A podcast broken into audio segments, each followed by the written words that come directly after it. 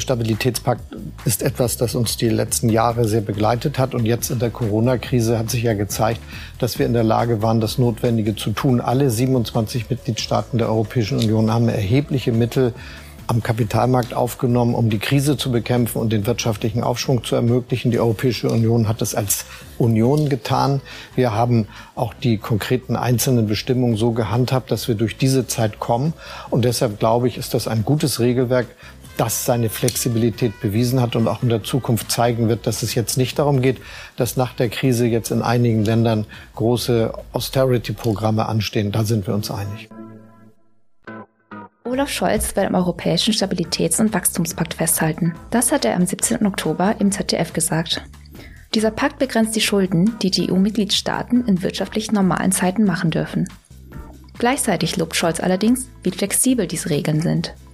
Was dieses etwas zweideutige Bekenntnis zum Stabilitätspakt bedeutet und was für die neue Bundesregierung im Bereich europäische Finanzpolitik ansteht, darum geht es in dieser fünften und letzten Folge unserer Podcast-Serie Wahlspezial. Damit herzlich willkommen. Mein Name ist Tu Nguyen, ich bin Policy Fellow für Institutionen und Demokratie am Jacques Delors Center in Berlin und bei mir ist heute Lukas Guttenberg, unser Vizedirektor und Experte für europäische Finanzpolitik. Hallo Lukas. Hallo du. Lukas, in dem O-Ton von Olaf Scholz, den wir am Anfang gehört haben, geht es um den Europäischen Stabilitäts- und Wachstumspakt. Kannst du uns noch mal ganz kurz erklären, was ist dieser Pakt und warum muss sich die nächste Bundesregierung eigentlich damit beschäftigen? Ja, gerne. Kurz ist immer schwer beim Stabilitäts- und Wachstumspakt. Ich werde es versuchen. Im Grunde sind das Regeln dafür, wie stark sich Länder in der Eurozone und in der EU insgesamt verschulden dürfen. Und dafür gibt es zwei Hauptregeln. Das eine ist, dass man ein bestimmtes Defizit in jedem Jahr nicht überschreiten darf. Das ist absolut eine Grenze von drei Prozent des Bruttoinlandsprodukts. Aber es gibt auch eine Grenze, die sich daran bemisst, ob ein Land gerade im Abschwung oder im Aufschwung ist. Das ist das sogenannte strukturelle Defizit. Das ist der eine Teil. Und das andere ist, dass eigentlich Länder in der EU nicht mehr als 60 Prozent gemessen am Bruttoinlandsprodukt wieder an Schulden haben dürfen. Das trifft für die meisten Länder in Europa im Moment nicht zu. Und deswegen gibt es einen Zusatz zu dieser Regel, der sagt, dass man, wenn man über 60 Prozent einen Schuldenstand hat, eben diesen Schuldenstand um ein Zwanzigstel des Abstands zu diesen 60 Prozent jedes Jahr verringern muss. Um das mal plastisch zu machen, wenn man 120 Prozent Schulden hat, wie das zum Beispiel Belgien oder Frankreich um den Dreh im Moment haben, muss man eben den Schuldenstand jedes Jahr um drei Prozentpunkte verringern im Vergleich zum Bruttoinlandsprodukt.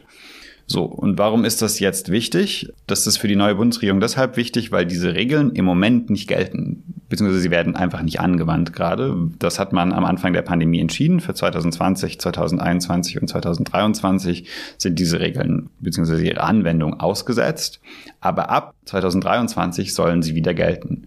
Jetzt ist in der Pandemie aber was passiert. Die Schuldenstände der meisten Mitgliedstaaten sind sehr stark gestiegen was bedeutet, dass insbesondere diese Regel, dass man die Schulden reduzieren soll, jetzt ziemlich heftig greifen würde, wenn man die Regeln buchstäblich wieder anwenden würde.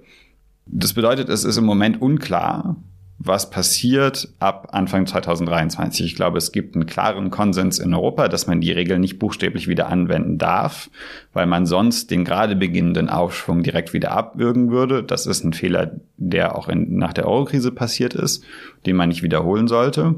Und gleichzeitig ist aber nicht klar, wenn man die Regeln jetzt nicht buchstäblich so anwenden kann, wie sie eigentlich gemacht sind, was denn dann gilt.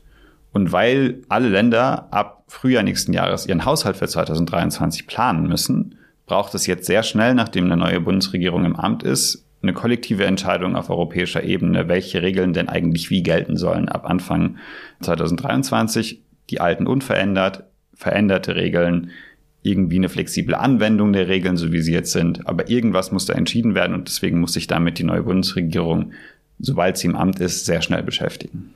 Wie würdest du denn in dem Zusammenhang das Zitat von Olaf Scholz am Anfang übersetzen?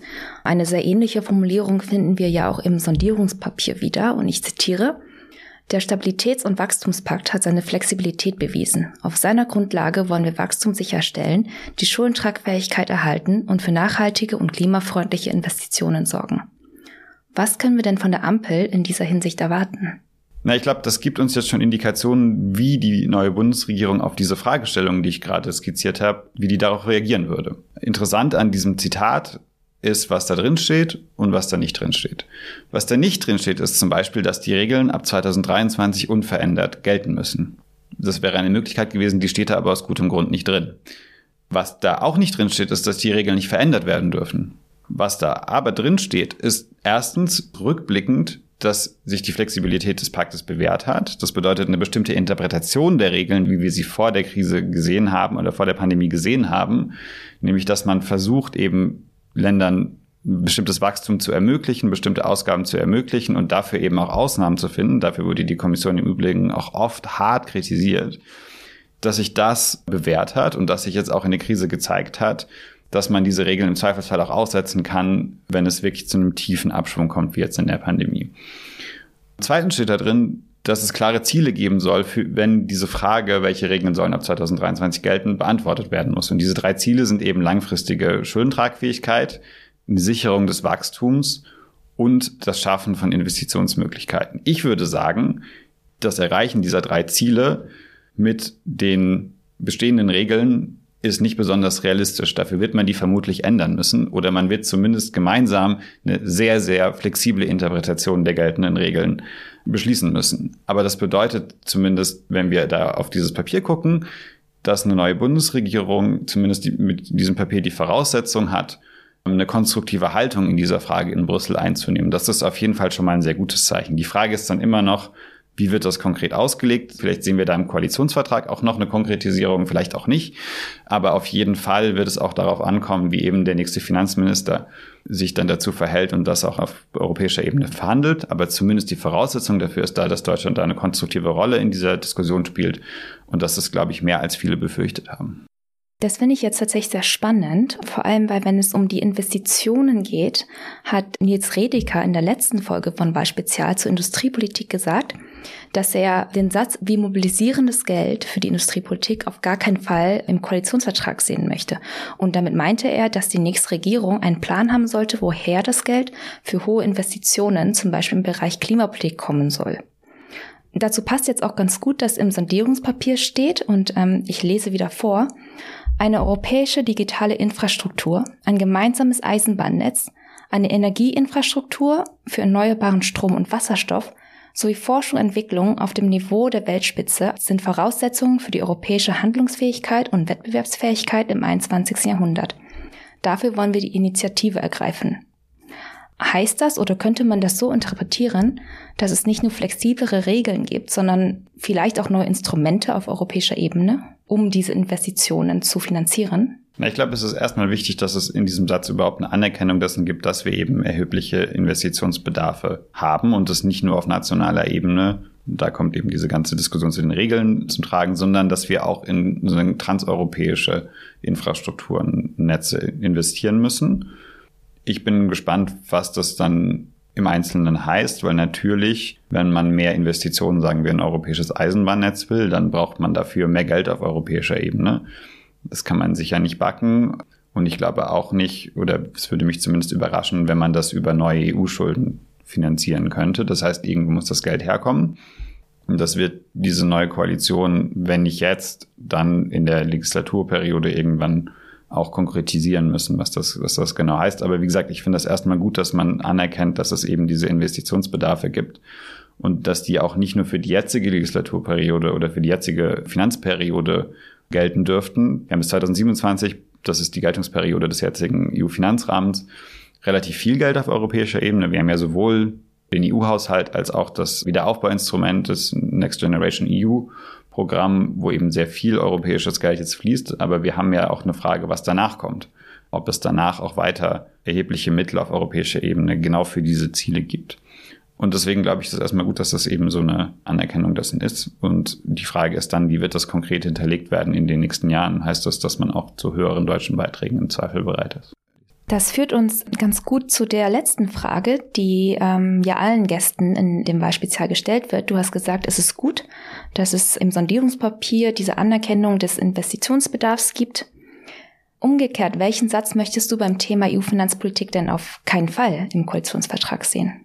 Irgendeine Variante des Satzes, man sollte den Gürtel enger schnallen, würde ich da nicht gerne drin lesen wollen. Das war ein Riesenfehler nach der Euro-Krise die Haushalte in vielen Mitgliedstaaten zu schnell zu konsolidieren. Das hat Europa in eine zweite Rezession gedrückt.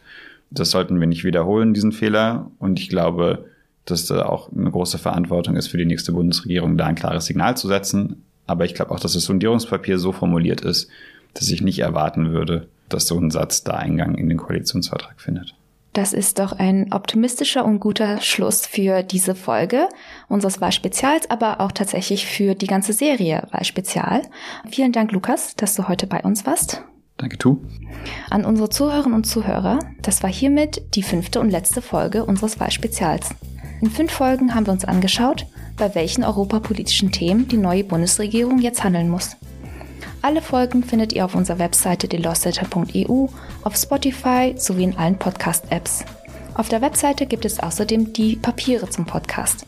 Dort findet ihr auch Lukas Papier, das er zusammen mit unserem Finanzmarktexperten Sebastian Mack geschrieben hat. Mein Name ist Tu Nguyen. Danke fürs Zuhören und bis zum nächsten Mal.